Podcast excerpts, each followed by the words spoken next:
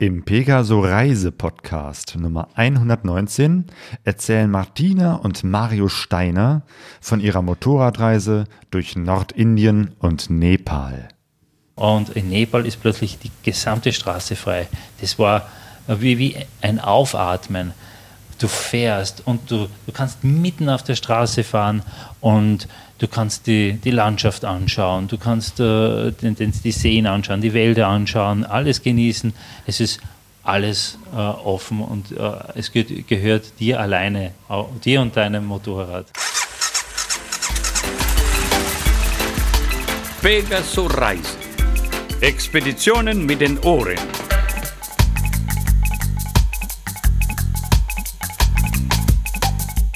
Herzlich willkommen bei Pegaso Reise, dem Motorrad- und Abenteuer-Podcast.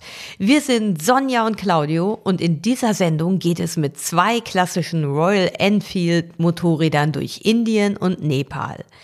Mario und Martina Steiner, zwei Österreicher, erzählen von ihren Abenteuern im Himalaya. Ich bin verbunden mit Martina und Mario in Österreich.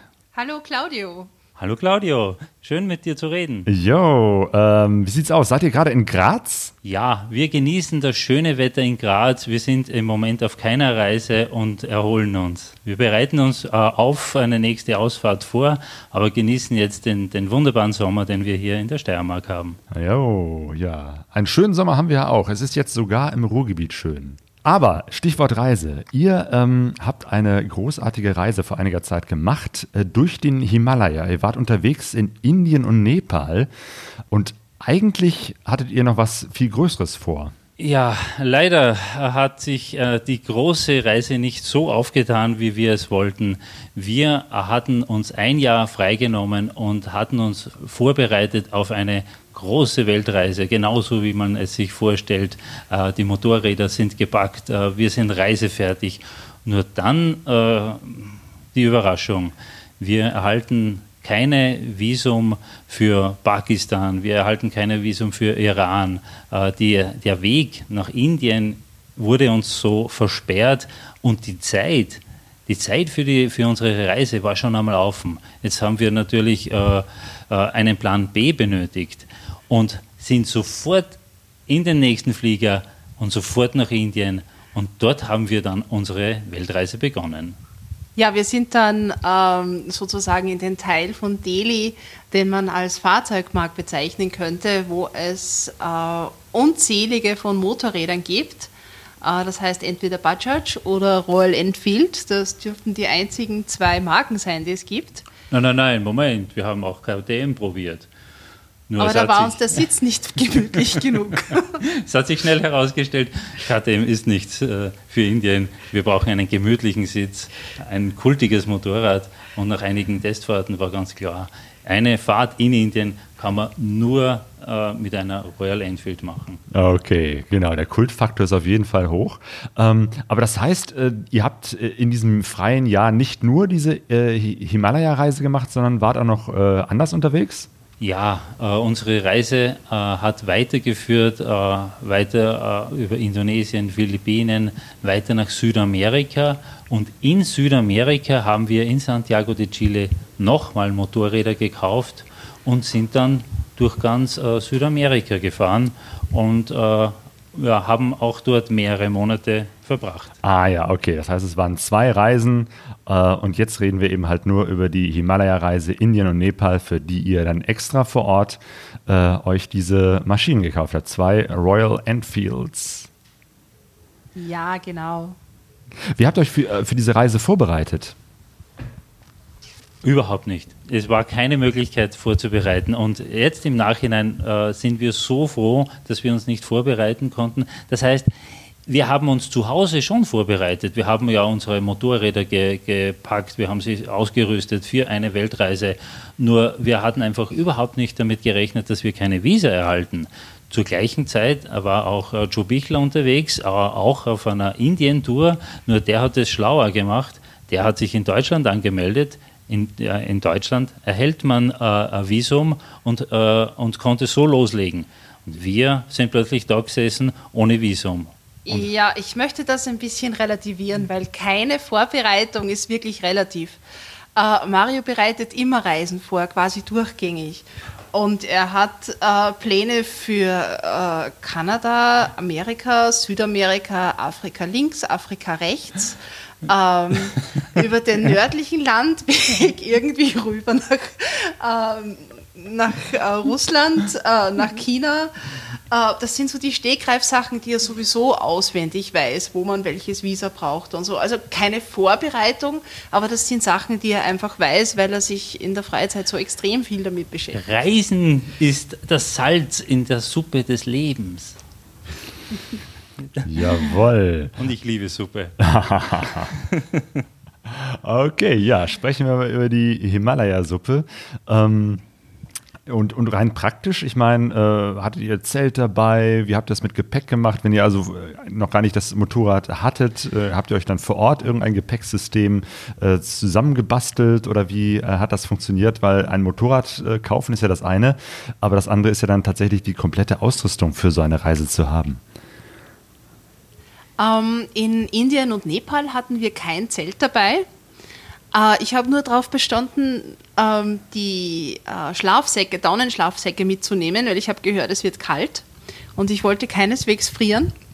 Äh, aber ansonsten waren wir sehr limitiert mit dem Gepäck. Ich glaube, wir haben, was haben wir denn typischerweise dabei? Äh, eine lange Hose, eine kurze Hose, äh, Schuhe, mit denen man Motorrad fahren kann, ähm, am besten irgendwas Luftiges, das ähm, etwas Schutz bietet, falls man mal vom, vom Motorrad runterfällt. Schnell ist man ja nicht, also man braucht jetzt keine übertrieben äh, technische Ausrüstung.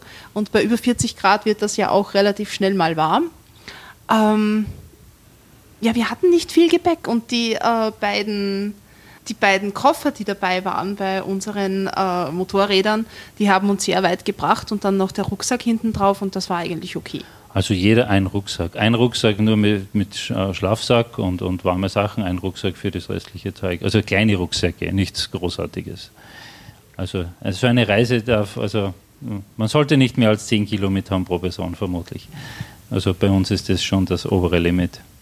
Okay, minimalistisch, das ist vielleicht auch nicht verkehrt. Und dann seid ihr in Indien aus dem Flieger gestiegen. Was waren so eure ersten Eindrücke von Indien? Oh, ich habe meine erste Ratte gesehen. Was? Ja, also der ganz der erste Eindruck war, ich war überrascht, äh, wie sauber und gut organisiert das alles war vom äh, Flughafen weg.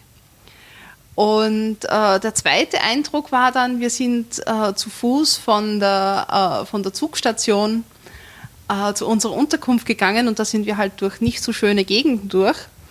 Und da habe ich meine erste überfahrene Ratte gesehen. Normalerweise, wenn wir reisend unterwegs sind, sagt Maria, da ist eine Ratte. Und ich sage, wo? Aber das war so meine erste. Und dann hatten, hatten wir den ersten Eindruck von öffentlichen Toiletten. Das war auch sehr, sehr einprägsam. Und für mich doch ein ziemlicher Kulturschock.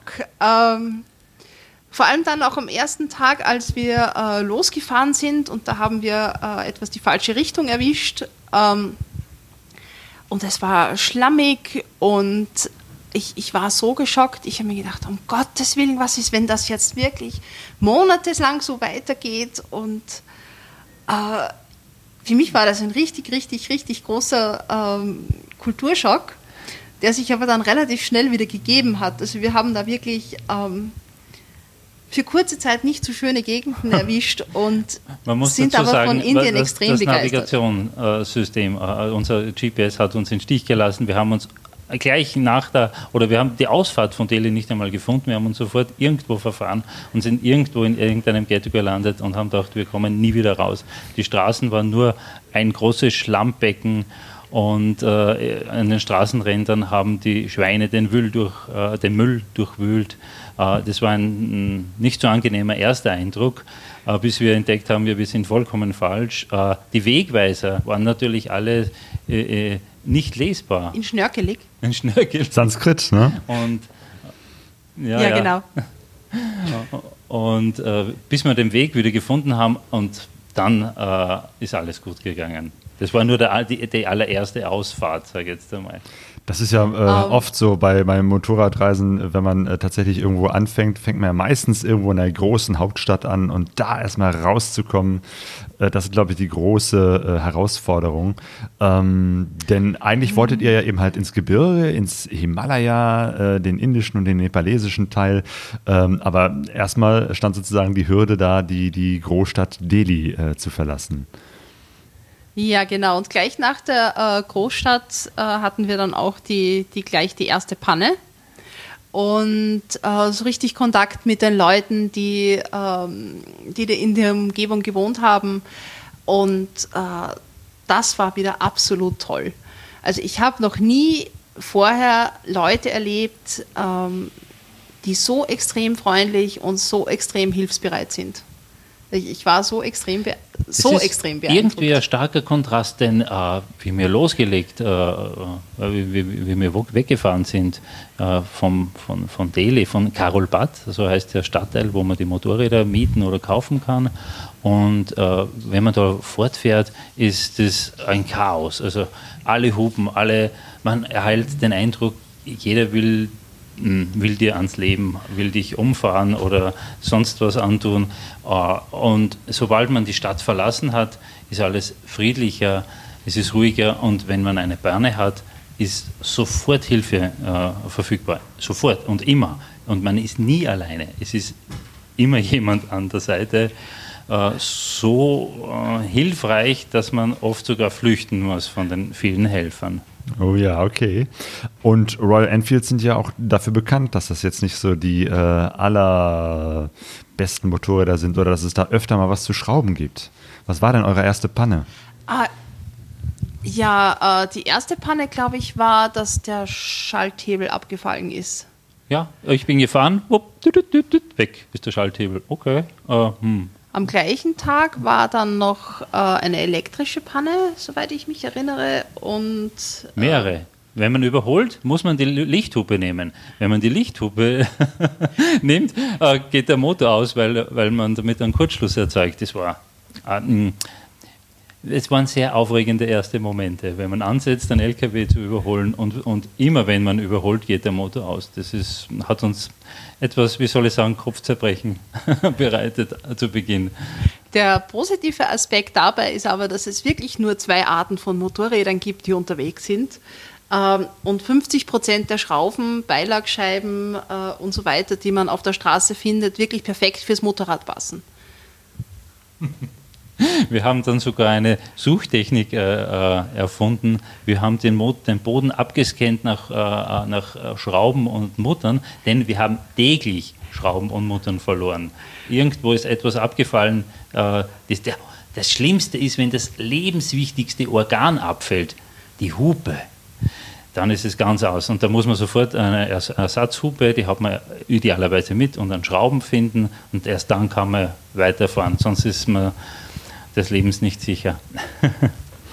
Jo, äh, und äh, ihr habt gerade schon die Überholmanöver beschrieben. Die, die sind, glaube ich, nochmal ganz besonders gefährlich. Also wie, wie sieht das aus, wenn man mal ansetzt, um so einen LKW zu überholen im indischen Großstadtverkehr?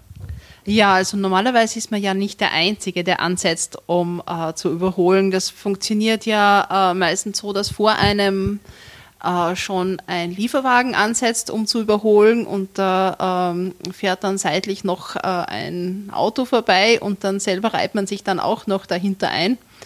Und dann kommt eben so nebeneinander, so halb nebeneinander, drei bis vier, manchmal fünf äh, Fahrzeuge auf einem zu und das ist schon sehr gewohnheitsbedürftig.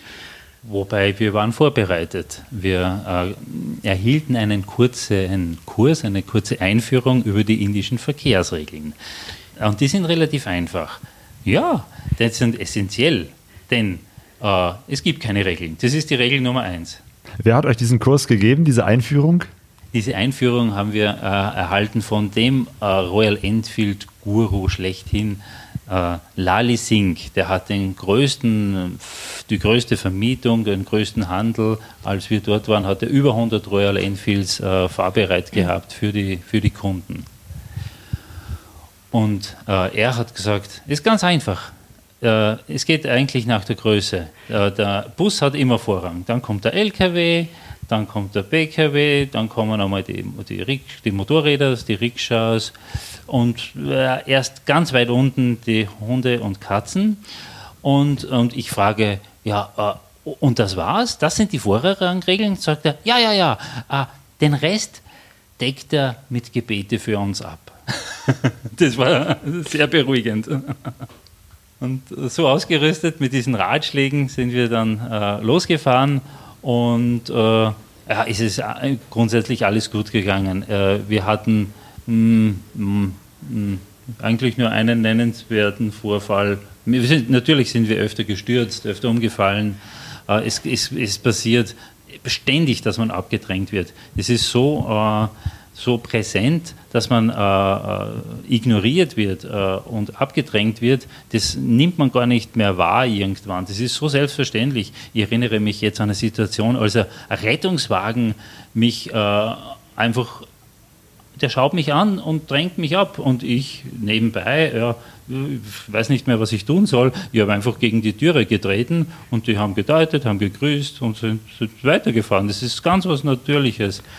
Oder äh, andere Situation war, äh, äh, ein LKW schiebt rückwärts in die Kreuzung und rammt mich. Mein ganzes Motorrad wird versetzt und ich schaffe es nur irgendwie, dass ich nicht stürze.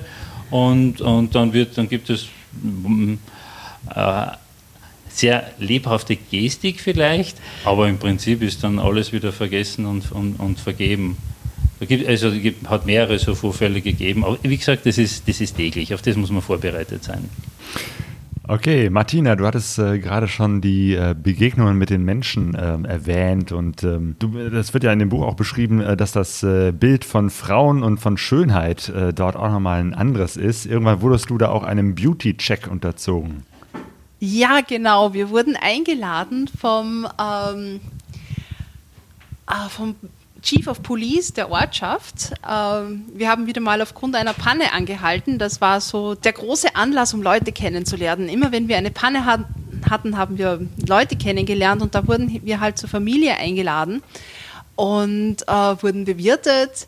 Und unter anderem äh, habe ich dann eine Maniküre bekommen und es wurde mir geraten, doch etwas Sonnencreme zu verwenden, äh, damit ich nicht so dunkel werde. Und ich war doch so froh, dass ich endlich nicht mehr so extrem rausleuchte.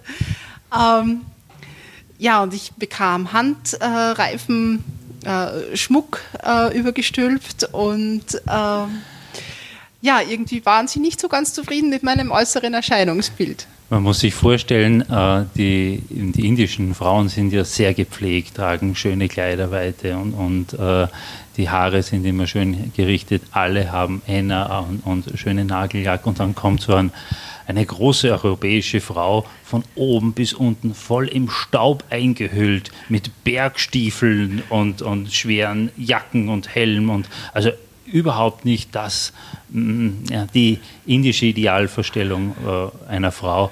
Und äh, irgendwann, äh, zu Beginn waren sie ja noch sehr zurückhaltend, aber irgendwann ist es durchgekommen. Äh, wir müssen die Martina, also die Damen müssen die Martina äh, wieder in eine Frau verwandeln. Und das, das war der, deren größte Freude. Die haben eine Schminksachen geholt und Nagellack und dann haben sie die Martina hergerichtet. Und am Ende waren alle glücklich. Die Martina war am Ende wieder eine Frau. Bis wir wieder Sehr auf die gut. staubige Straße raus sind, dann war das alles wieder verschwunden. Das heißt, sonst, äh, ich weiß nicht, fahren äh, auch äh, Frauen in Indien viel Motorrad? Ist das so üblich? Das kommt darauf an, in welcher Gegend man ist. Wir, wir waren äh, in Gegenden, da haben wir keine einzige gesehen. Und äh, ansonsten tendenziell schon eher Männer. Also äh, wenn man eine Frau auf Motorrad sieht, hab, haben wir den Eindruck oft gehabt, dass ein richtiges Hubkonzert losgeht. Wenn die entdecken, da ist eine große Frau, die fährt mit einer Royal Enfield durch die Stadt und das sehen die, die, die Verkehrsteilnehmer, dann wird gehupt. gehupt wird eigentlich immer. Das ist sowieso ganz was Witziges. Denn ähm, äh, wir haben äh, zu Beginn natürlich versucht zu verstehen, warum die hupen. Was ist die Ursache jetzt gewesen? Man hört immer Hupen dort und Hupen da. Und dann haben wir, haben wir es gemerkt. Ähm, oh, da ist ein LKW. Hup. Ha. Oh, da ist ein PKW. Hup, hup. Ich will über die Kreuzung. Hup. Da ist ein Käfer. Hup, hup, hup. Oder eine Frau. Hup. es wird immer gehobt. Jo, ähm, ihr habt gerade beschrieben, dass ihr äh, auch öfter eingeladen worden äh, seid äh, von Menschen vor Ort, ganz spontan. Wie hat das da sprachlich geklappt? Ähm, wenn die Leute ähm, etwas gebildeter waren, dann äh, sprachen sie meistens relativ gut Englisch. Das hat richtig, richtig gut geklappt. Äh, ansonsten hat man oft äh, Diskussionen mit äh, kleinen Vokabelfetzen oder einfach mit äh, sich mit, äh, mit Zeichen zu unterhalten. Äh, ich glaube, das kennt jeder, der unterwegs ist in einem Land, wo man die Sprache nicht kann oder nicht alle Sprachen kann, die dort gesprochen werden, dass man sich oft erstaunlich gut unterhalten kann, obwohl man kein Wort versteht von dem, was der andere sagt. Man, äh, in einer Situation äh, wollen wir in ein Restaurant. Oh, super Restaurant, hier wird gegessen. Nur wir können sich nicht verständigen. Aber nur gut, da gehen alle Leute hinein essen. Ja, super, wir gehen natürlich auch hinein. Und es, es, es ist ein in einer Hütte mehr oder weniger. Man darf sich nicht das als, als Restaurant vorstellen, eher eine Wellblechhütte mit einem riesigen Bottich, riesig, mit einem Meter Durchmesser, voll mit Reis. Und wir denken, wow, das ist sehr ursprünglich. Und äh, denken, ja, Tische hat es eigentlich nicht gegeben. Am, am, am Rand des, des, des äh, Raums sind die Leute gesessen. Und äh, irgendwann hat sich einer gefunden, der Englisch konnte und uns erklärt hat, wir sind in einer Pilgerstätte. Es ist eine, so eine, eine Speisung für, für Pilger und nicht äh, unbedingt jetzt ein Restaurant. Nur aufgrund der Sprache konnten wir das einfach nicht feststellen. Das haben Sie uns aber erst erklärt, als wir bezahlen wollten. Wir dachten wirklich bis dahin, das ist ein bisschen ein, ein eigenartiges Straßenrestaurant. Ah, ihr habt auch erst gegessen und dann kam eigentlich raus, dass das so eine, eine Pilgerstätte war. Ja, die waren alle total freundlich und haben uns was zum Essen in die Hand gedrückt und, und haben gegrinst und, und gewunken und äh, haben uns wirklich sehr, sehr, sehr nett aufgenommen. Und dann ist eben einer gekommen, der sprach Englisch und der hat uns aufgeklärt, das ist jetzt eine Bilderstätte und wir brauchen nichts zu bezahlen. Das war uns natürlich extrem unangenehm. Der einzige Unterschied in, dieser, in diesem Restaurant war, äh, niemand wollte ein Foto machen. Denn was üblich ist dort in Restaurants, wenn man hineingeht, die, die Leute, entweder machen sie versteckt Fotos von diesen äh, großen äh, Gästen, von diesen Ausländern, sage ich jetzt einmal, weil das ja doch eine Kuriosität ist, oder sie, sie kommen einfach an den Tisch und fragen, hey, dürfen wir äh, ein Foto machen? Äh, und dann, dann, schaut sich die ganze Familie rund um den Tisch äh, und macht ein Foto mit uns und alle sind glücklich. Was heißt dann, ein Foto? Jeder macht ein Foto und dann ja. kommt die nächste Und dann steht man da so eine halbe Stunde, Manchmal, ne? Ja, genau. Peinlich ist es natürlich, wenn man in einem Tempel ist und, und die Pilger dann eher nicht mehr die äh, heiligen äh, Figuren ähm, anbeten, sondern sich nur um die Gäste oder um die Besucher scharen und Fotos machen. Das ist schon sehr, sehr unangenehm eigentlich. Weil äh, das Schade ist halt, weil wir mh, durch, die Fehl durch die Sprachbarriere sehr wenig von der Kultur mitbekommen können, wenn's, speziell wenn man jetzt in einem Tempel ist, man weiß nicht, warum machen die diese Zeremonie.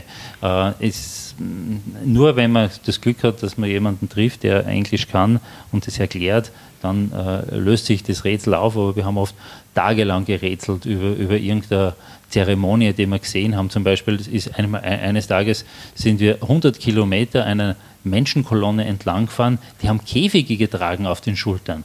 Und wir haben uns gewundert, warum pilgern da hunderte, tausende Leute äh, über eine Strecke von 100 Kilometern mit Käfigen entlang der Straße. Äh, es hat sich herausgestellt, äh, die tragen symbolisch die Eltern in den Käfigen. Das ist so ein, ein Brauchtum und die tragen das dann zu einem, zu einem Tempel und dann wird dort gepredigt und, und, und das, diese Zeremonie ist wieder vorbei. Nur das hat Tage gedauert, bis sich das aufgeklärt hat, weil das einfach die Kultur so schwer verständlich war für uns.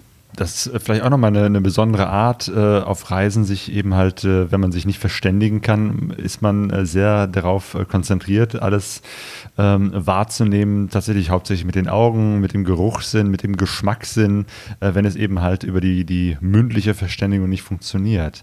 Und äh, ja, über das Schmecken, da wollte ich euch auch nochmal drauf ansprechen. wie ist das? Ist das indische Essen vor Ort tatsächlich irgendwie vergleichbar mit dem, was man in einem indischen Restaurant in Deutschland oder Österreich Österreich bekommt?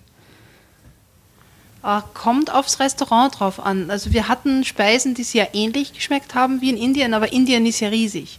Und es schmeckt in jeder Ecke etwas anders. Was immer gleich ist, es ist normalerweise sehr, sehr stark gewürzt. Und obwohl es super gut ist, ähm, hatten wir zumindest am Anfang etwas damit zu tun, äh, etwas damit zu tun ähm, es einfach gut zu vertragen. Das heißt, der Bauch hat dann etwas gebrummelt oder so. Aber wir sind nicht krank geworden. Das waren einfach, es ist viel stärker gewürzt, als wir das gewohnt sind.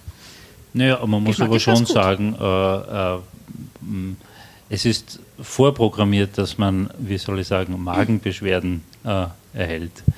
Äh, wir haben festgestellt, dass wenn man jetzt äh, Durchfall bekommt, und das ist, das ist fix, also ich glaube nicht, dass man eine Indienreise machen kann, ohne dass man Durchfall äh, bekommt. Äh, was wir festgestellt haben, was am besten hilft, ist vor Ort lokal in der Apotheke äh, zu fragen. Man erhält dann äh, in der Regel ein passendes Antibiotikum, leider. Äh, denn äh, mit normalen Heimmitteln, so wie es wir mitgebracht haben, mit Kohletabletten oder Imodium oder, oder irgend äh, sowas, das, das bringt man nicht in den Griff. Erst wenn man wirklich zu einem Arzt geht oder in eine Apotheke um, und lokal äh, die Medikamente organisiert, die nichts kosten, die, wir reden von 30 Cent, 40 Cent, 50 Cent, sowas in der Größenordnung, äh, dann geht es erst wieder gut. Aber man braucht sowieso äh, äh, immer Antibiotikum. Man hat Halsweh, man ist das Klima nicht äh, gewohnt, man hat vielleicht Ohrenweh, irgendwas, irgendwelche Probleme hat man permanent, weil es das Umfeld einfach so ungewohnt ist. Oder man, man hat einen, einen, Unfall und dann hat man irgendeine Verletzung und braucht dadurch wieder Antibiotikum, Antibiotikum um nicht, um nicht eine Infektion zu bekommen, ja. Okay. Ähm, ja, auch das ist euch ja mal passiert. Äh, Martina, du hattest, glaube ich, mal einen Unfall, wo du tatsächlich auch dann mal ein Krankenhaus äh, kennengelernt hast. Was ist da passiert? Ja, also es war ein sehr schwerer Unfall. Ich war wirklich schwer verletzt. Aha. Ja, also mein Ellbogen war aufgeschürft.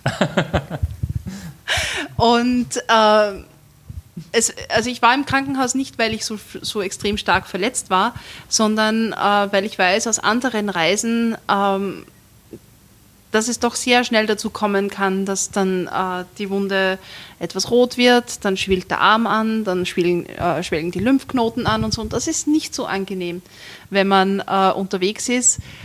Und ähm, das Krankenhaus war beeindruckend.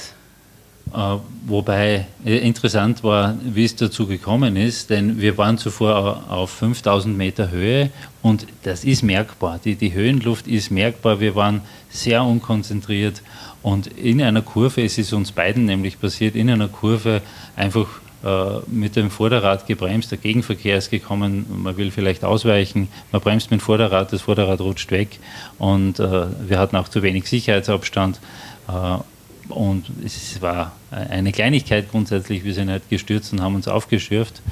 Aber äh, größte, den, den, größten Schrecken hatten, hatte der Gegenverkehr, der ist uns zu Hilfe gekommen und hat, hat die Martina gleich mit äh, verbannt und Salve äh, wollte ihr helfen. Aber äh, es war nicht nichts Außergewöhnliches. Aber nichtsdestotrotz, ja, etwas, das Motorrad war etwas äh, kaputt, das hat man äh, sehr gut reparieren können, denn gleich neben dem äh, Krankenhaus äh, ist äh, großer Ersatzteilhändler für Motorradteile. Dort kriegt man dann Scheinwerfer und Spiegel und alles. Also praktischerweise also konnte man Martina und das Motorrad an, an demselben Ort reparieren. Ja, genau. Also ich fand jetzt äh, die Reparaturstätte nicht so spannend. Ich habe es richtig spannend gefunden, dass die Leute, die behandelt wurden, so in einer Reihe saßen und ganz gespannt zugeschaut haben, was, was denn da so passiert. Das ist nicht so langweilig wie bei uns. Äh, und dann kam einer, der war etwas schwerer verletzt, der hatte Abschürfungen im Gesicht und der war etwas lauter und da ist die Menge dann größer geworden. Man muss sich vorstellen, es ist alles offen. Die Leute sitzen äh, herum und äh, sind vielleicht etwas schaulustig. Und äh, je lauter jemand ist, je schwerer die Verletzung, desto mehr Leute versammeln sich und schauen zu, wie der Arzt äh, den behandelt. Die Türen sind offen äh, und es werden auch mehrere Leute gleichzeitig behandelt. Es ist äh, anders. Äh, sehr anders. man kann da frei zuschauen und, und da wird niemand hinausgeschickt. Es, man holt sich einen Stuhl, man kann sich dazusetzen und zuschauen, wie, wie eine Wunde genäht wird oder eine Wunde gereinigt wird. Äh, das ist aber alles halb so schlimm. Es ist halb so schlimm, einen Schwerverletzten anzusehen. Das wirklich Schlimme im Krankenhaus ist die, die Toilette wir haben einen Toilettenschock erhalten. Wirklich, wir haben selten so ein, eine schlimme Toilette gesehen. Man muss sich vorstellen, äh, ja, wir waren ja mehrere Stunden dort und, und dann ja, muss man halt einmal äh, vielleicht auf die Toilette und ich mache die Tür auf und am Boden steht das Wasser. Aus den Wasserhahn spritzt das Wasser. ja, Mario übertreibt manchmal ganz Was? gerne leicht, aber es war eine furchtbare Toilette. ich denke, die, die Putzfrau ist gestorben an einer Infektion genau in dieser Toilette. Nein, es, es, ich war sehr überrascht, dass es da äh, hygienisch nicht so optimal ist, auch im Krankenhaus nicht. Ja. Genau, ihr habt es auch gerade erwähnt, ähm, ihr seid dann auch richtig äh, hochgefahren äh, auf Berge, eben halt im Himalaya-Gebirge, 5000 Meter Höhe. Ähm, das ist ja schon äh, eine ganze Menge. Also wie ist das so, äh, wenn man sozusagen aus der Tiefe, wo es wahrscheinlich auch ziemlich heiß und stickig ist, dann ähm, im Gebirge rauffährt auf, auf Höhen, die, die man ja sonst äh, selten erreicht? Die große Besonderheit ist, ähm, man wird sehr kurzatmig. Äh, es bleibt einem die Luft weg. Es ist äh, oft nicht einmal genug Energie vorhanden, um die Schubwände zu binden. Äh, man soll die Luft nachfüllen? Nein, das macht man vielleicht später man muss irgendwas äh, aus der Tasche holen. Naja, muss das wirklich unbedingt sein, überlegt man sich. Ist man wird sehr, sehr müde, kurzatmig. Man, ist, man muss vielleicht absteigen und, und, und will nur vielleicht ein Foto irgendwo machen und man ist sofort außer Atem. Das ist sehr besonders und das merken auch die Motorräder. Die äh, verlieren Leistung. Unsere Lösung war, dass wir einfach die Luftfilter entfernt äh, haben und dann ist es halbwegs gegangen. Also wir sind dann äh, ja, dann gehen die Motorräder halt 70 äh, km/h oder 80 km/h. Also nicht, nicht, nicht besonders, aber äh, man, kann, man, man kommt voran.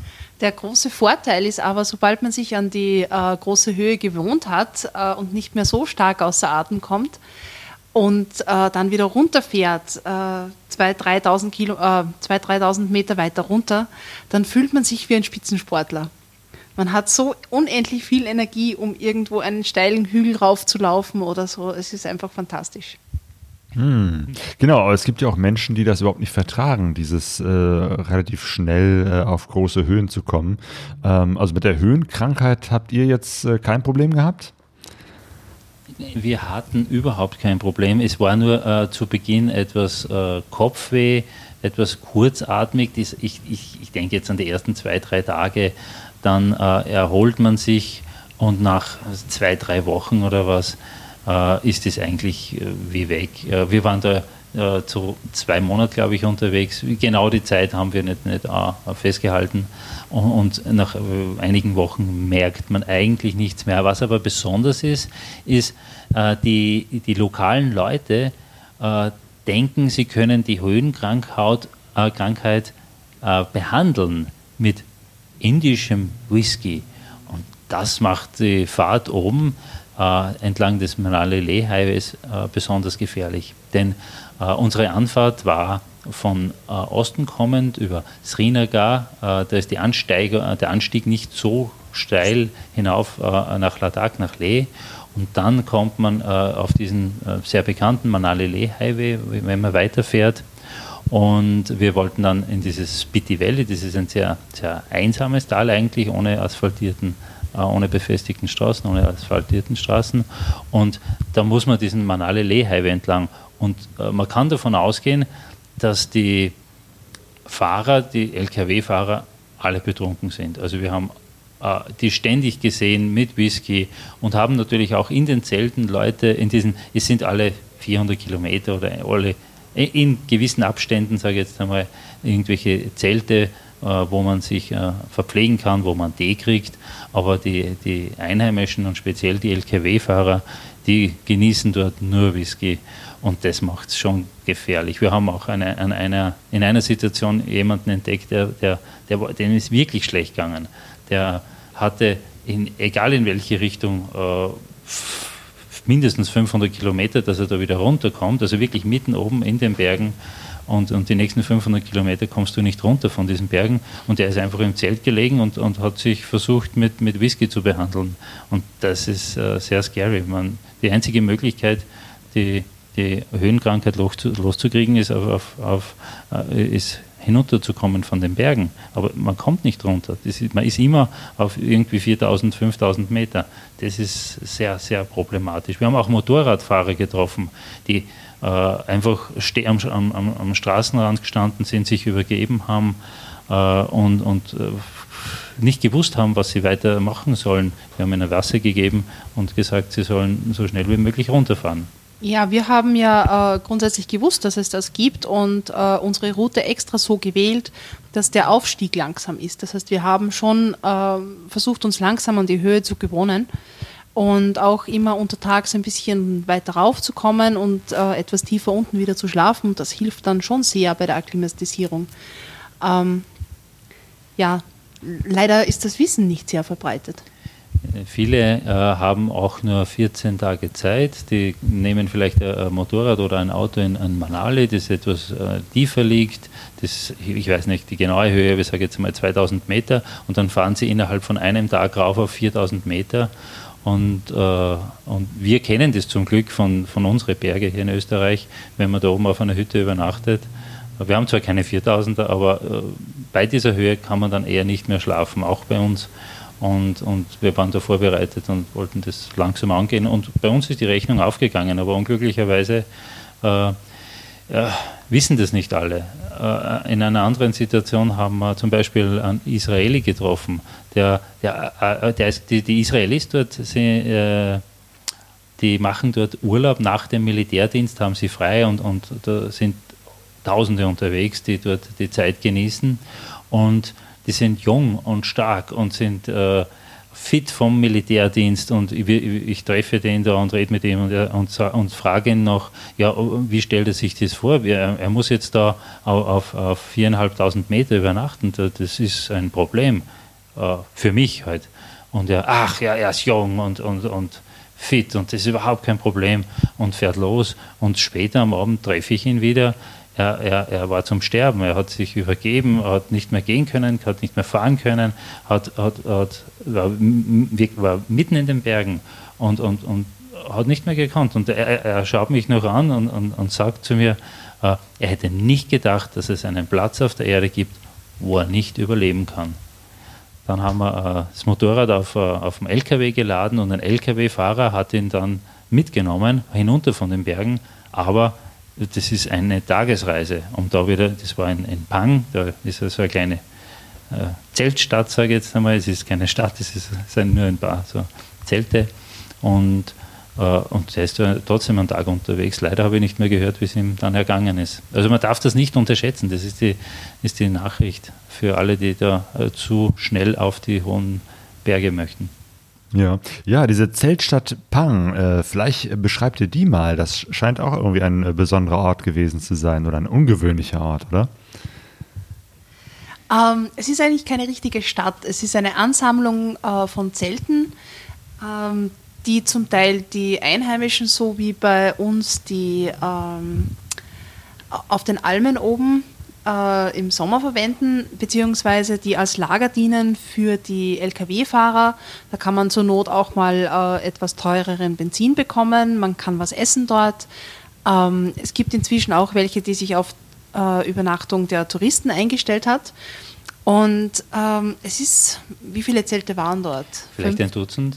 Ja, ja also 15 fünf, fünf vielleicht? sechs, vielleicht ein Dutzend. Also die sind etwas verstreut. Die sind, also eher ein man Camp. kann sich das vorstellen, wie, Bitte? Ja, es ist eher ein Camp. Mhm.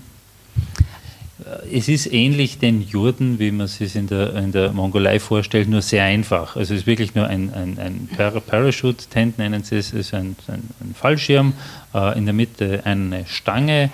Ein Im, Ofen? im, Im, hinteren Bereich äh, kann man auf, auf einer Decke am Boden schlafen und, und vorne ist ein, ein kleiner Benzinherd vielleicht.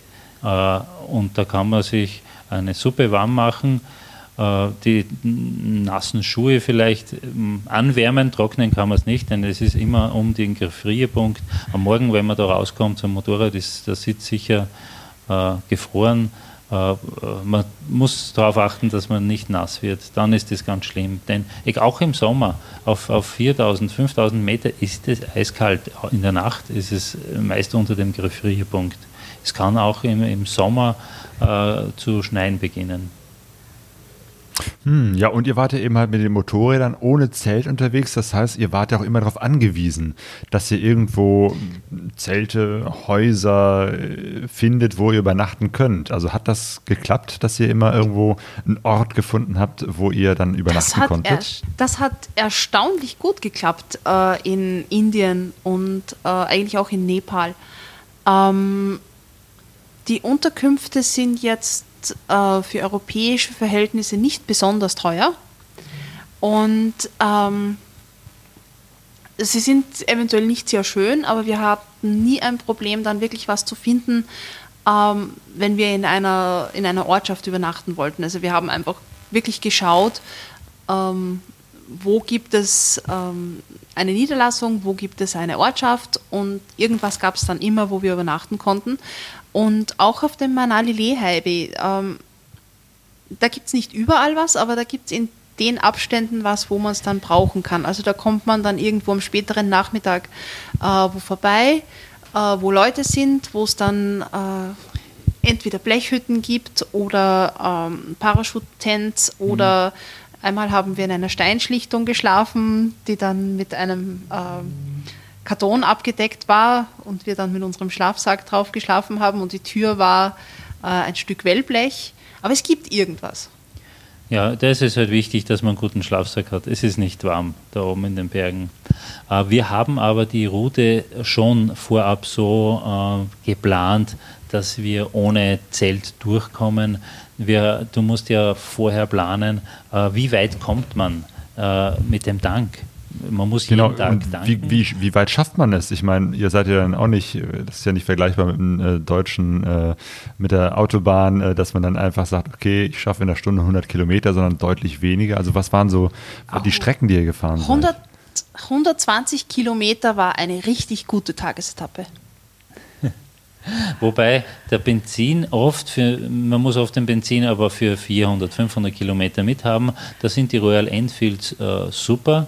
Für die, für die 500 Kubik Royal Enfields gibt es richtig große Tanks und, und Zusatz. Äh, äh, Benzintanks und die, die kleinen 350er, sie sind so sparsam, die brauchen vielleicht drei Liter, zweieinhalb, drei Liter äh, Benzin. Da kommt man locker auf diese 400, 500 Kilometer. Da braucht man nicht einmal Zusatzbehältnis. Also das ist eine, Welche Maschinen eine sehr, wenn man sparsam reisen will, sehr eine gute Entscheidung. Wir hatten 350er. Und es wird auch die Infrastruktur laufend besser. Also man merkt richtig, äh, wie, die, äh, wie an den Straßen gebaut wird, wie an der Infrastruktur gebaut wird. Ähm, es wird äh, sicher jedes Jahr einfacher, diese Strecken zu fahren. Äh, was ist denn da sonst noch so los auf dem äh, Leh Manali Highway? Ähm, ihr habt beschrieben, da sind äh, LKWs unterwegs, ähm, sind da auch, weiß ich nicht, PKWs, andere Touristen äh, unterwegs oder ist man da eher so die meiste Zeit alleine? Um, ähm, wir waren viel allein. Touristen haben wir eigentlich nur so einmal am Tag vielleicht eine kleine Gruppe Motorräder gesehen. Mhm. Oder am, am Abend irgendwo nochmal zwei, drei Motorräder. Ähm, Nein, wir haben grundsätzlich nicht viele Touristen getroffen, wobei man sagen muss, die, die Hauptverkehrsstrecke, diese Manali-Leh-Highway, die waren wir drei Tage unterwegs. Wir haben dann versucht, die, das Nebental kennenzulernen und äh, sind da in dieses Spiti Valley Und das war ein, ein, ein sehr gutes Highlight, denn da ist alles sehr ursprünglich. Es gibt äh, keine Brücken, es gibt keine asphaltierte Straße. Man fährt da diese Piste entlang und man muss halt äh, das Wasser queren, man muss durch den, äh, den Fluss. Am Anfang ist das natürlich super aufregend. Äh, die Martina hat es ja noch nie gemacht gehabt, zuvor da durch, durch Wasser fahren. Und äh, man gewöhnt sich aber daran und, und äh, es kann durchaus sein, dass man am Tag so 20 Mal irgendwo durch Wasser fahren muss. Spiti Valley, genau. Ähm, versuch doch mal zu beschreiben, wie sieht da die Landschaft aus? Ist das also vergleichbar mit äh, den, den, den Bergen äh, bei euch in Österreich? Nein, nein, es ist, es ist trocken dort. Es ist total trocken und ähm, es ist einfach unbeschreiblich, weil die, äh, die Sicht ist, ist unglaublich. Es ist keine, äh, keine Feuchtigkeit in der Luft, die Sicht ist unglaublich, die Luft ist trocken, äh, die Höhe macht einen ganz großen Eindruck. Äh, die Berge erinnern einen eher an Marokko vielleicht? Ja, es ist sehr karg. Die, es ist ähm, äh, die Berge wirken als, als Schild für die Wolken. Es regnet es extrem wenig oben auf dem Plateau. Es ist sehr trocken. Äh, wir sind ja gewohnt, dass, dass wir auf den Bergen Wälder haben und Almen. Äh, und dort ist alles äh, staubig, trockig, trocken, teilweise sogar wüstenartig. Aber was mir besonders gut gefallen hat, es ist auch so eine große Abwechslung in der Art, wie die Berge aussehen. Es gibt ähm, auf unterschiedliche Arten zerklüftete Berge. Es gibt äh, rote Berge, die irgendwie von ähm, Mineralien gefärbt sind. Es gibt äh, sogar Gegenden, wo es ein bisschen bunt aussieht.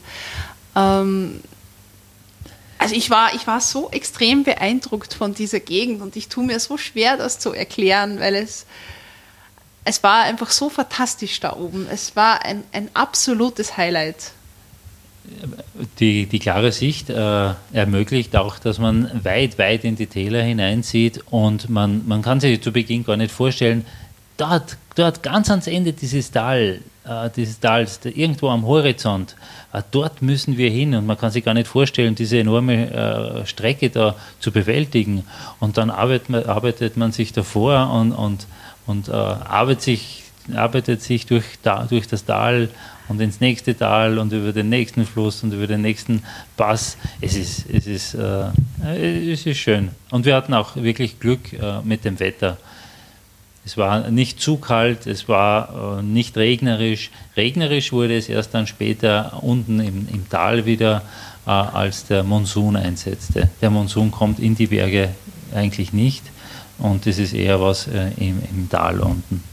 Das ist natürlich auch ein Schock. In dem Moment, wo man runterkommt vom Berg, äh, hat es sofort 40 Grad. Und das ist wieder sehr gewöhnungsbedürftig. Genau, irgendwann seid ihr dann eben halt aus den Bergen, aus dem Himalaya wieder zurück ins Tal gefahren äh, und äh, wart sogar äh, beim, beim Ganges, diesem Fluss und äh, habt zum Beispiel in Haridwar das ein, ein heiliges Fest äh, mitbekommen. Könnt ihr das beschreiben?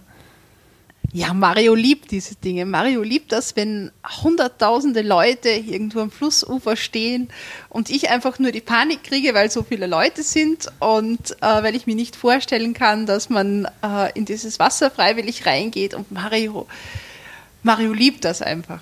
Nein, äh, es ist nur außergewöhnlich. Äh, man ist sehr selten in der Situation, dass man dass man sich fühlt wie auf einem fremden Planeten.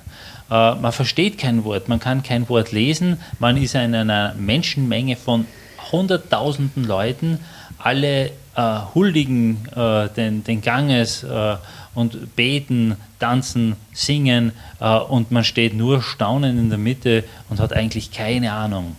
Es finden dort seit Jahr und Tag die gleichen Rituale statt es wird ein Feuer entzünden, es wird dem Ganges geopfert, äh, die Leute äh, geben Blumen rein, die Leute werfen auch Geld hinein und äh, das geht seit, Ewigkeiten so. Interessant ist natürlich zu beobachten, was passiert, wenn, wenn Geld geopfert wird und ja, oder auch Blumen. Denn die Blumen werden in so kleine Boote gelegt, die treiben den Ganges runter.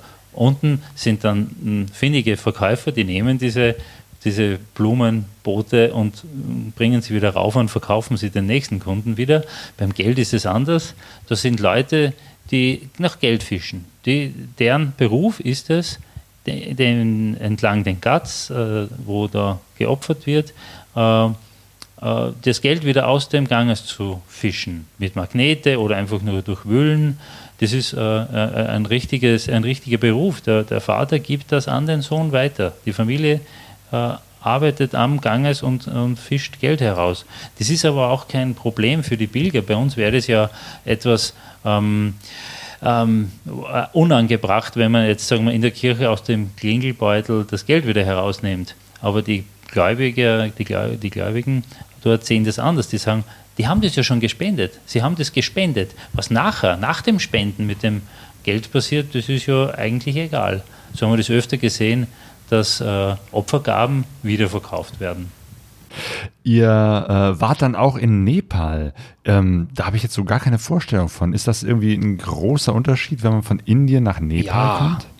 Es ist ein enormer Unterschied. Es ist wieder eine ganz andere Welt. Keine Motorräder. Genau. Man, über, man überschreitet die Grenze. Schreiten würde ich jetzt nicht sagen. Also ich bin, das ist nur ein kleines Tor. In diesem Tor bin ich mit dem Motorrad stecken geblieben und mit etwas Schwung und Gewalt äh, habe ich es dann über die Grenze geschafft. Und, oh, äh, mit dem Gepäckträger oder was hat er geklemmt? Ja, ganz genau. Denn äh, für den Verkehr war der, die Grenze nicht offen, nur für Fußgänger. Ja, und, und ich bin stecken geblieben. Zweimal bei der Einreise und bei der Ausreise. Aber äh, das, das, Besondere war, äh, erstens einmal, der, die, die Leute gehen da ganz frei zwischen Indien und Nepal hin und her. Nur wir als Ausländer mussten halt unsere äh, Formalitäten äh, äh, erledigen, das Motorrad ein äh, äh, äh, anmelden. Die Steuern müssen wir natürlich dafür zahlen. Und auf einmal ist alles frei. Die Straße ist gute Straße und kein Verkehr. Es gibt nicht diesen permanenten Schwerverkehr wie in Indien. Es gibt keine Sekunde wo in Indien, wo, wo nicht irgendein LKW entgegenkommt. Und in Nepal ist plötzlich die gesamte Straße frei. Das war wie, wie ein Aufatmen du fährst und du, du kannst mitten auf der Straße fahren und du kannst die, die Landschaft anschauen, du kannst äh, den, den, die Seen anschauen, die Wälder anschauen, alles genießen. Es ist alles äh, offen und äh, es ge gehört dir alleine, dir und deinem Motorrad. Ja, und einem Ochsenkahn oder einer Gruppe äh, Schüler, die eben zur Schule gehen oder von der Schule kommen. Es gibt äh, Fußverkehr, aber es ist total ruhig und leise. Und das ist, nachdem, nachdem wir ja äh, so laute Umgebung nicht gewohnt sind, ähm, war das so ein richtiges Aufatmen, so ein richtiges Abfallen von, äh, von Stress, vom, vom, vom Quirligen. Der Nachteil äh, ist natürlich, äh, die Infrastruktur ist in Nepal nicht so gut wie in Indien. Also in Indien kriegt man immer etwas zu essen, immer eine Unterkunft. In Nepal kann es schon sein, dass, es, äh, dass man nicht mit Selbstverständlichkeit ein, äh, ein Essen bekommt oder äh, eine Unterkunft. Uns ist es leider so ergangen, dass wir oft äh, suchen mussten am Abend. Wir, wir kommen in eine Stadt, wir müssen da übernachten und dann musst du suchen, äh, wo kann man übernachten. Und wenn man dann, endlich was zu gefunden hat zum Übernachten, ja, und dann, dann äh, muss man äh, eine Verpflegung finden. Aber es gibt keine Kaufhäuser, es gibt kein Geschäft, es gibt keinen Markt, es gibt kein Restaurant. Die Leute gehen ja nicht in Restaurants am Abendessen und, und vergnügen sich. Das ist ein Problem. Zum Glück äh, sind sie sehr freundlich und, und kochen mitten auf der Straße und so ergibt sich das eine, die eine oder andere Begegnung. Es ist uns auch passiert, dass die äh, Familie gesehen hat, dass wir da suchend auf und ab laufen und uns was gekocht hat. Ja. Wie, wie, war das denn da mit den Begegnungen, mit der Kommunikation, mit der Sprache? Hat sich das irgendwie unterschieden oder habt ihr da mehr Menschen gefunden, die auch vielleicht Englisch gesprochen haben? In den Touristengebieten äh, sprechen sehr, sehr viele Nepalesen Englisch und sehr gut Englisch. Äh, außerhalb, also dort ist es auch einfach, Unterkünfte zu finden. Äh, außerhalb war es eher schwieriger mit der Kommunikation. Eigentlich. Ab und zu mal äh, Schulkinder, Schulkinder hatten, äh, konnten Englisch sprechen. Wir haben uns äh, des Öfteren mal mit Schulkindern unterhalten. Mit den Erwachsenen haben wir hauptsächlich via Pantomime äh, kommuniziert. Auch mit den Polizisten, die äh, einen anhalten und, und signalisieren möchten, oh, da ist, ja, da ist ja vielleicht ein Fahrverbot und ich signalisiere, ja, schau, schau, da fährt jeder, sowas wie Fahrverbot gibt es nicht. Und am Ende äh, sind die Gesten relativ eindeutig, wenn er Geld haben möchte. Und ich, ich äh, kenne ganz gute Gesten, die verständlich machen, äh, ich verstehe leider nichts, ich verstehe leider nichts und dann trennt man sich irgendwann wieder. Oft ist es gut, wenn man äh, nicht jeden versteht. Das hat auch Vorteile. Hattet ihr, hattet ihr irgendwelche Schwierigkeiten mit, weiß ich nicht, Polizei oder Militär oder irgendwelchen äh, Menschen? Nein, absolut nicht. Wir haben nur äh, positive Erfahrungen gemacht. Ähm, auf unserem Weg durch äh, Kaschmir, also links oben in Indien, ähm, war ich etwas geschockt, weil da wirklich entlang der Straße so äh, innerhalb von Sichtweite jeweils ein Soldat nach dem anderen stand. Und das ist schon ein bisschen beunruhigend, wenn man jetzt nicht weiß, warum und wieso. Ähm, die waren aber total freundlich. Also es war ja nicht so einfach, sich dann einen Busch zu suchen. Ähm, ja, wir hatten da interessante Gespräche und es hat sich dann auch herausgestellt, ähm, dass das jetzt nicht ist, weil das irgendwie so gefährlich war, sondern die hatten äh, ein Gipfeltreffen irgendwo in der Nähe der, der, Grenze und es kamen hochrangige Politiker und deshalb standen da die, äh, die Soldaten entlang der Straße. Trotzdem ist es unangenehm, wenn man äh, nicht in ein Gebüsch verschwinden kann, weil dort bereits Soldaten sind. Das stimmt, ja. Und am Schluss seid ihr wieder zurück nach Delhi gefahren. Also ihr habt im Prinzip so eine, so eine Rundtour durch den Norden Indiens und Nepal und Himalaya gemacht, richtig? Ja, ganz genau. Äh, zu, am Ende sind wir wieder zurück nach Karolbad, weil dort äh, die Motorräder am einfachsten zu äh, entweder zu verkaufen sind oder den, man kann es dem Besitzer wieder zurückgeben. Man muss wissen, die, ein Motorrad wird einem Gast, sage ich jetzt einmal, nie gehören. Äh, ein Ausländer kann kein Motorrad anmelden. Man kann es zwar pseudo kaufen, aber die Papiere werden immer auf dem äh, einheimischen Besitzer bleiben, weil man nicht einfach anreisen kann und ein Fahrzeug anmelden. Jetzt gibt es zwei Möglichkeiten, eines zu mieten oder eines zu kaufen, wobei beim Kaufen der Besitzer nie gewechselt wird. Also hm, äh, es ist sehr ungewöhnlich. Man muss ja dann ausrechnen, was einem günstiger kommt. Man muss rechnen für so eine Tour, wenn man jetzt da äh, ein paar Monate unterwegs ist, zahlt man Miete vielleicht 300 Euro. Wenn man ein Motorrad kauft, vielleicht 1000 oder 2000 Euro. Ja, aber da kriegt man ja wieder was zurück, wenn man es zurückkauft. Ja, ganz also genau. zurückverkauft. Das war für uns war es preislich kein Unterschied und wir dachten, es ist mit den Papieren einfacher, wenn wir das Ding mieten. Ja, ich war dann eigentlich ganz froh, dass wir äh, in, wieder in Delhi gelandet sind zum Schluss. Das war nämlich auch der Zeitpunkt, an dem Mario plötzlich hohes Fieber bekommen hat und ich gedacht habe, oh, jetzt hat er Malaria. Ähm, wir haben uns sehr große Sorgen gemacht. Wir haben sogar Bluttests gemacht, weil das Fieber einfach äh, nicht heruntergegangen ist. Und äh, am nächsten Tag war der Befund da und der Arzt äh, kommt mit strahlendem Gesicht äh, in die, aus dem Labor zurück und verkündet, oh, no Malaria, only a little bit of Typhus. Also keine Malaria, nur etwas Typhus. Und ich habe geschaut, oh, naja, es hat sich herausgestellt, dass man mit den Tests Typhus nicht äh, feststellen kann und ich hatte kein Typhus mehr.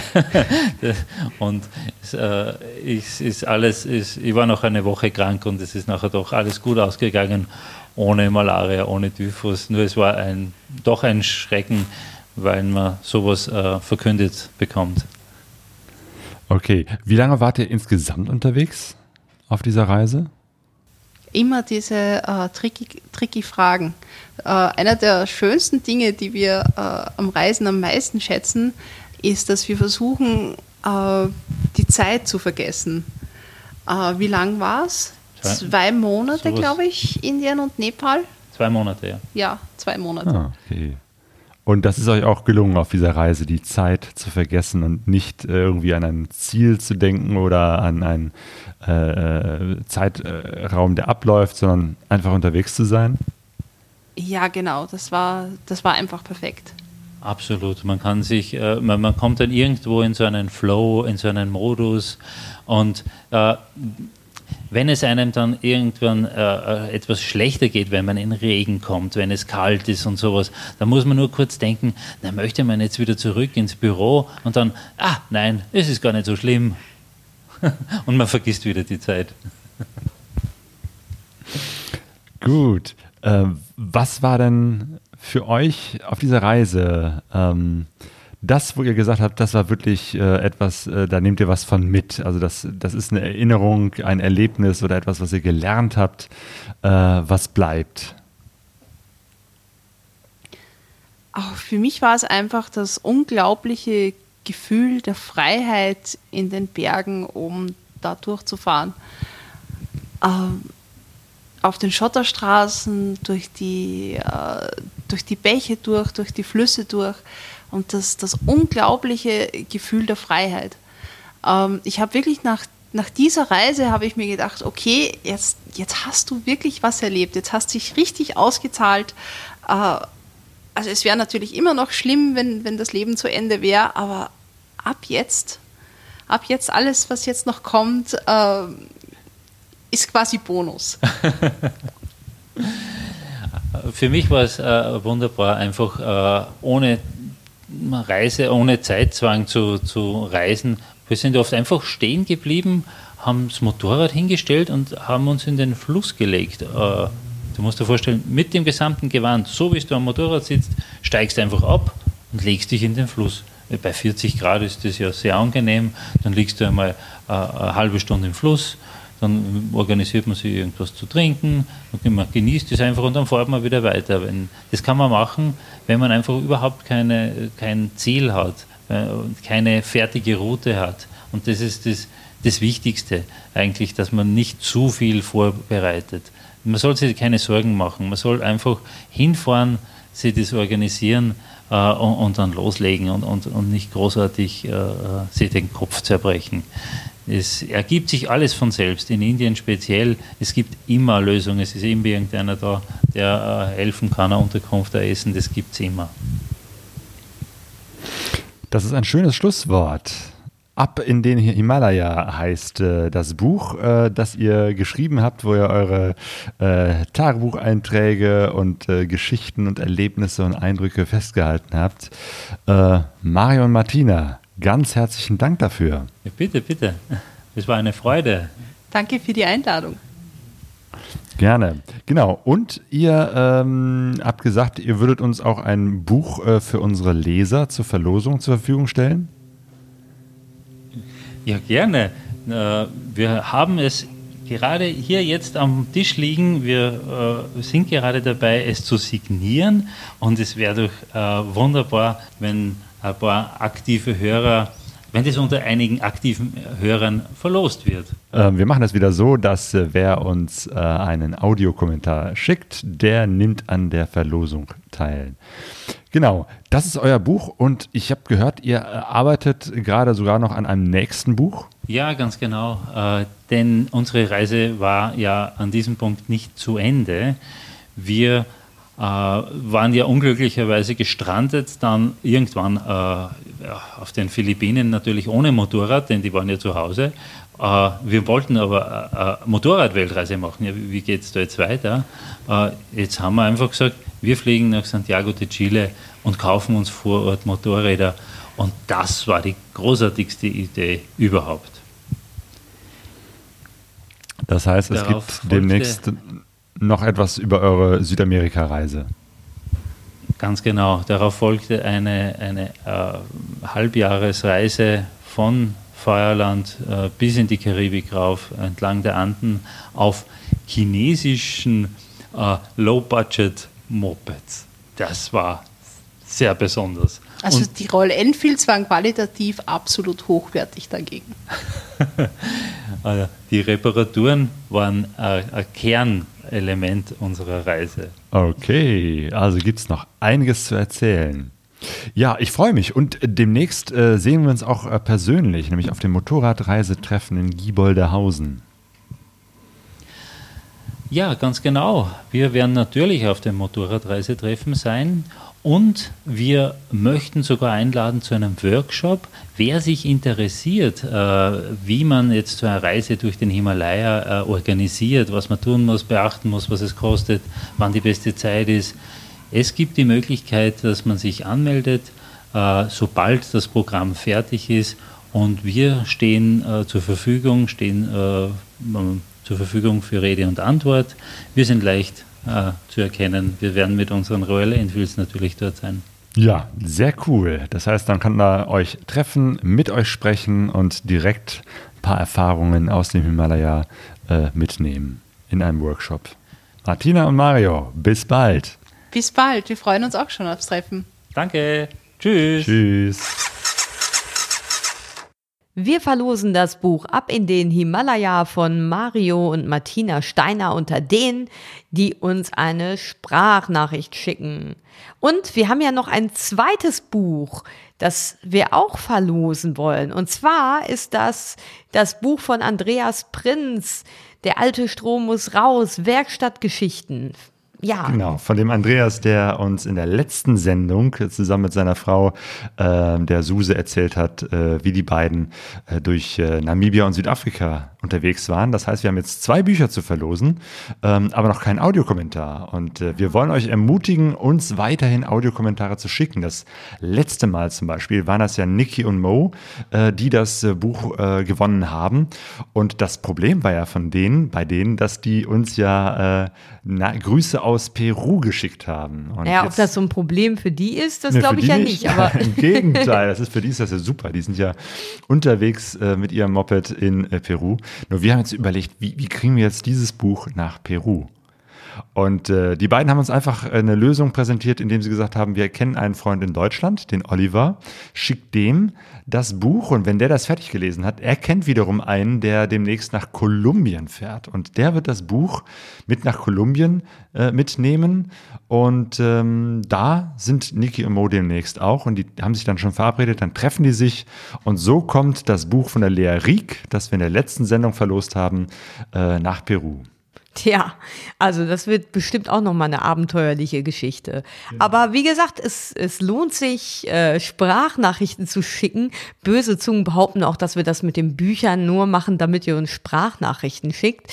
Naja, aber. Ähm und das funktioniert ganz einfach, indem ihr uns äh, zum Beispiel über WhatsApp eine Sprachnachricht schickt äh, oder was aufnehmt mit eurem Handy und uns das per E-Mail schickt äh, an info.pegasoreise.de. Äh, ja, unsere Nummer für WhatsApp äh, und die Adresse findet ihr auf pegasoreise.de unter Kontakt. Und ja, das muss jetzt nicht so was Besonderes sein aus äh, Peru oder was hatten wir, Tschechien ähm, oder weiß ich nicht wo, überall noch, genau aus Österreich.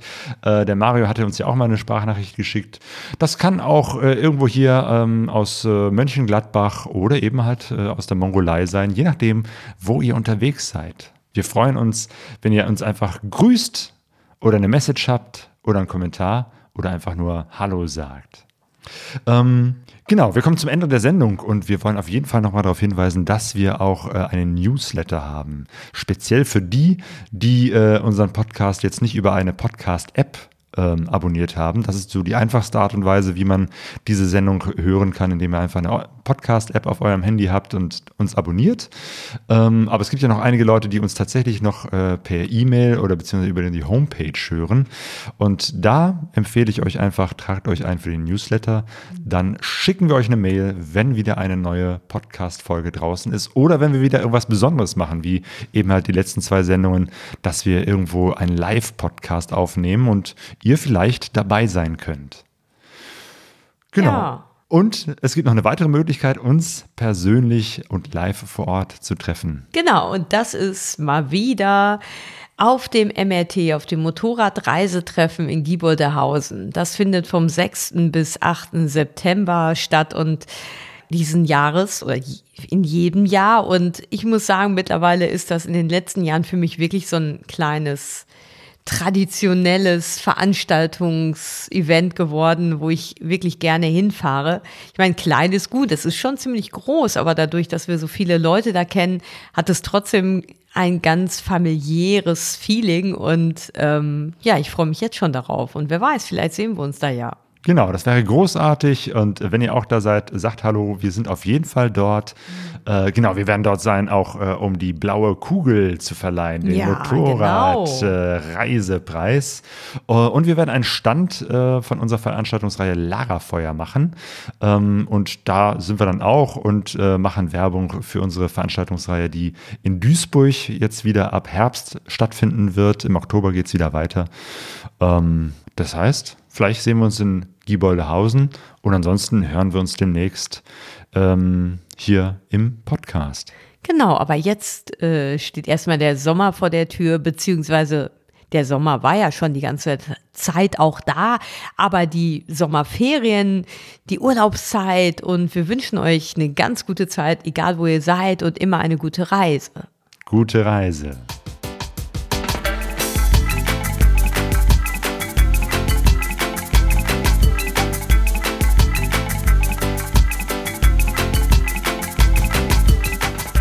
pegasoreise.de